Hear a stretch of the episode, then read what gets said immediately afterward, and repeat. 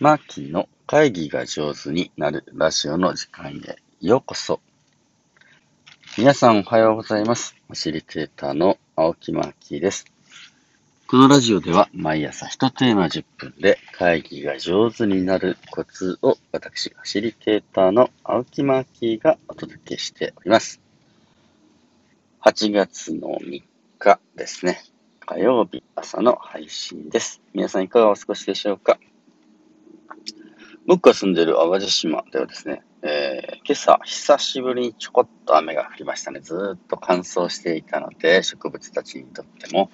恵みの雨になるのかななんて思っております。えー、毎日いい天気で暑い日が続きますね。えー、熱中症ならないように気をつけていきましょう。今日のお話は何かと言いますと、昨日僕が進行させていただいた会議についてちょっと振り返っていこうかなと思ってております。えー、昨日は、あのー、チャンス・フォー・オールっていう、う東京でね、えー、学童を運営している NPO の会でした。で、その NPO の中でも学生チームってね、学生さんたちが集まって、えー、子供たちのための駄菓子屋をね、運営するっていうチームなんですね。すごく頑張って準備してきて、クラウドファウンディングでお金もね、集めて、で、この7月にですね、え駄菓子屋をオープンさせたというふうなところで、えー、まあ、あのね、何か一つのお店をオープンするっていうだけはものすごいハードな、うん、大きな一山をね、ちょうど越えたところというところのグループの話し合いを手伝いさせていただきました。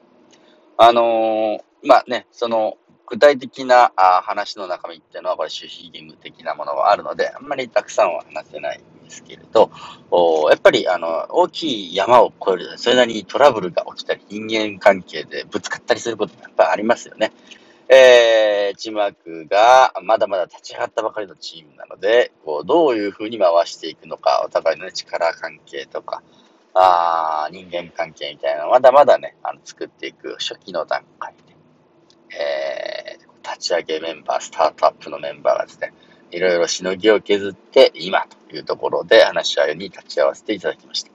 あの、すごく良かったなと。お僕、あの、ファシリテーターという仕事をしてきて、そういうチームが、あの、なんだろう、生まれていったり、躍動していくところに、あの、なんていうのかな、一緒にいられるって本当にありがたいなと思います。で、えー、僕から質問をしたのは、あこんなポイントです。その、じゃあ、駄菓子屋を運営していて、子供たちから聞いた声で印象的だった声はどんな声ですかというのを聞きました。まあ、これは、エンドユーザーですね。その利用してくださっている方々のどんな声を大切に聞いているのかなっていう質問でもありますね。すごくね、そうすると、まあ、その会議にはね、子供は一人もいないんだけれど、その会議室に子供が来たような感じで、子供たちのセリフが次々と、うん、出てくるわけだね。え生の声みたいな感じだ。子供らがそんな感じのことを言うような素敵な駄菓子屋なんだね、みたいな感じでね、えー、その話を聞くだけでも子供たちが、こう、もう立ち上がったばかりのその駄菓子屋さんを、ある種の居場所として、え、大切に愛してくれてるんだなと。もうある子供に至ってはどうやったらここのスタッフになれるんですかと。自分もね、駄菓子屋を運営する側になりたいみたいな感じのことを言ったりしたそうで、いやー、なるほど。立ち上げたばかりの駄菓子屋ではね、きちんと子供たちにとってかけがえのない場所になっているんだなと感じました。いやー、その話聞くとね、僕も子供の頃、あの、駄菓子屋に、あの、入り浸ってた頃思い出してますね。駄菓子屋って本当いいね。あの別に場所代払わなくてもですね、なんか10円のチョコレート買うだけでも、だらだらそこにいてよかったんだな。あ僕があのよく通ってた駄菓子屋はね、あのテレビゲーム、あの麻雀ゲームとか、なんていうの、あの机状になってるゲーム、インベーダーゲームとかね、時間2台ぐらいあったって。えー、あれはストリートファイターだったかな。あの戦うゲームとかね、もう一生懸命、あの自分の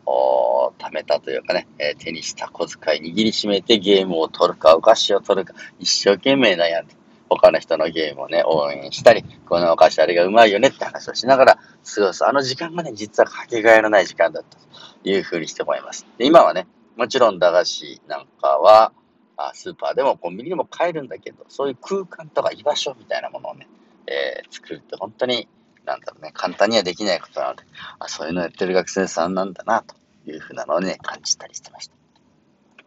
え途中、話し合いの流れで、えまあ、そういう子供たちの声を聞いた後は、今、そのね、駄菓子屋を運営している学生チームは、一体どんな状態ですかという質問が二つ目の質問でした。今、今、えー、私たちのチームがこういう状態で、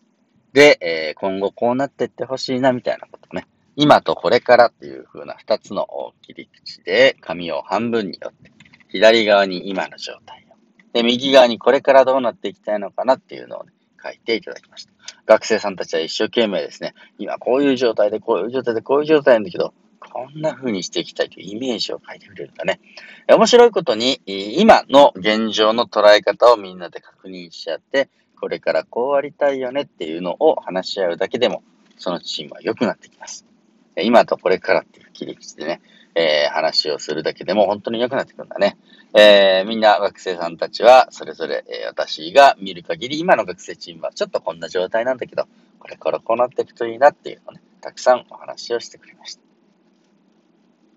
まあ、そんな中で、えー、そのチームをね、引っ張ってくれてきたリーダーが、あすごくね、えー、気持ちが動いたみたいで、えー、本当は自分がね、もうちょっと、おこういうことできてればよかったんだけれど、というふうにしてね、えー、声を詰まらせて、涙を流すシーンなんかもありました。会議中にね、感情的になるのは良くないというふうに多分えー、思ってる人とかね、そういう声を聞いたことがある人っているかもしれませんね。でも僕ちょっと捉え方逆だと思っていて、会議中にきちんと泣けたり、怒れたりするっていうのはすごく大事なことだなというふうにして思います。え、それはね、その人の本当の言葉が出てきているということだと思うんだね。で本当の言葉、本当に腹の底からあ頑張ってきたプロジェクトで悔しかったり、うまくいかなかったり、残念だったりしたら、泣いたり怒ったりするものだよね。えー、それがきちんと出てきたので、えー、僕としてもですね、えー、それを受け止めたいなというふうな気持ちになりました。リーダーが、涙を流したり、気持ちを話してくれたことで、メンバーがもっともっと気持ちを話してくれます。立ち上げからね、えー、今まで本当にいろんな、大変なことがあったんだろうなというのを聞きながら、それでもあなたがリーダーだから私はついてきたんだと。だから自信を持ってこれから一緒にやったらいいんだよみたいな話をね、聞かせてもらえる素敵な時間でありました。えー、今日はですね、昨日進行させていただいた会議はこんな風に振り返りました。まあ、ポイントいくつかあろうかと思います。やっぱり、あの、エンドユーザーの声ですね。それを利用している子供たちの声を、その会議室にお招きすること。これが一つのポイントですね。もう一つは、今、何かね、トラブルがあったりうまくいかない状況もあるだろうけど、今どういう状態かなっていうのをみんなでね、え、それぞれの認識を確認して、これからどうしていきたいっていう未来の話をすり合わせをすること。そして最後にやったんですけれど、まあ、ささやかだけれど確かな一歩ということで、えー、何か今日の話し合げて、私はこれをやろうというのを一つ決めてお話ししてくださいっていうふうにすると、それぞれのメンバーがね、よし、私はこれやることに決めた。私はこういうふうにね、えー、リーダーを支えることに決めた。私はチームに対してこんな言葉をね、かけていこうということに決めたというふうに、それぞれの腹をね、決めていただく時間っていうのを取りました。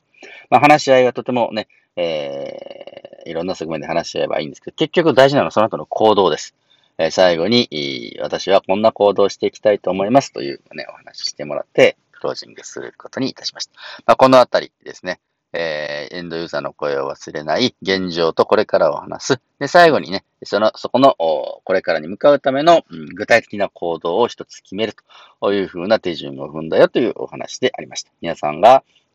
何かですね、えその組織の会議について、えー、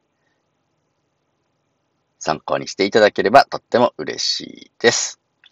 というわけで今日はこんな感じの配信でした。皆さんにとって良い一日でありますように、ファシリテーターのマーキーでした。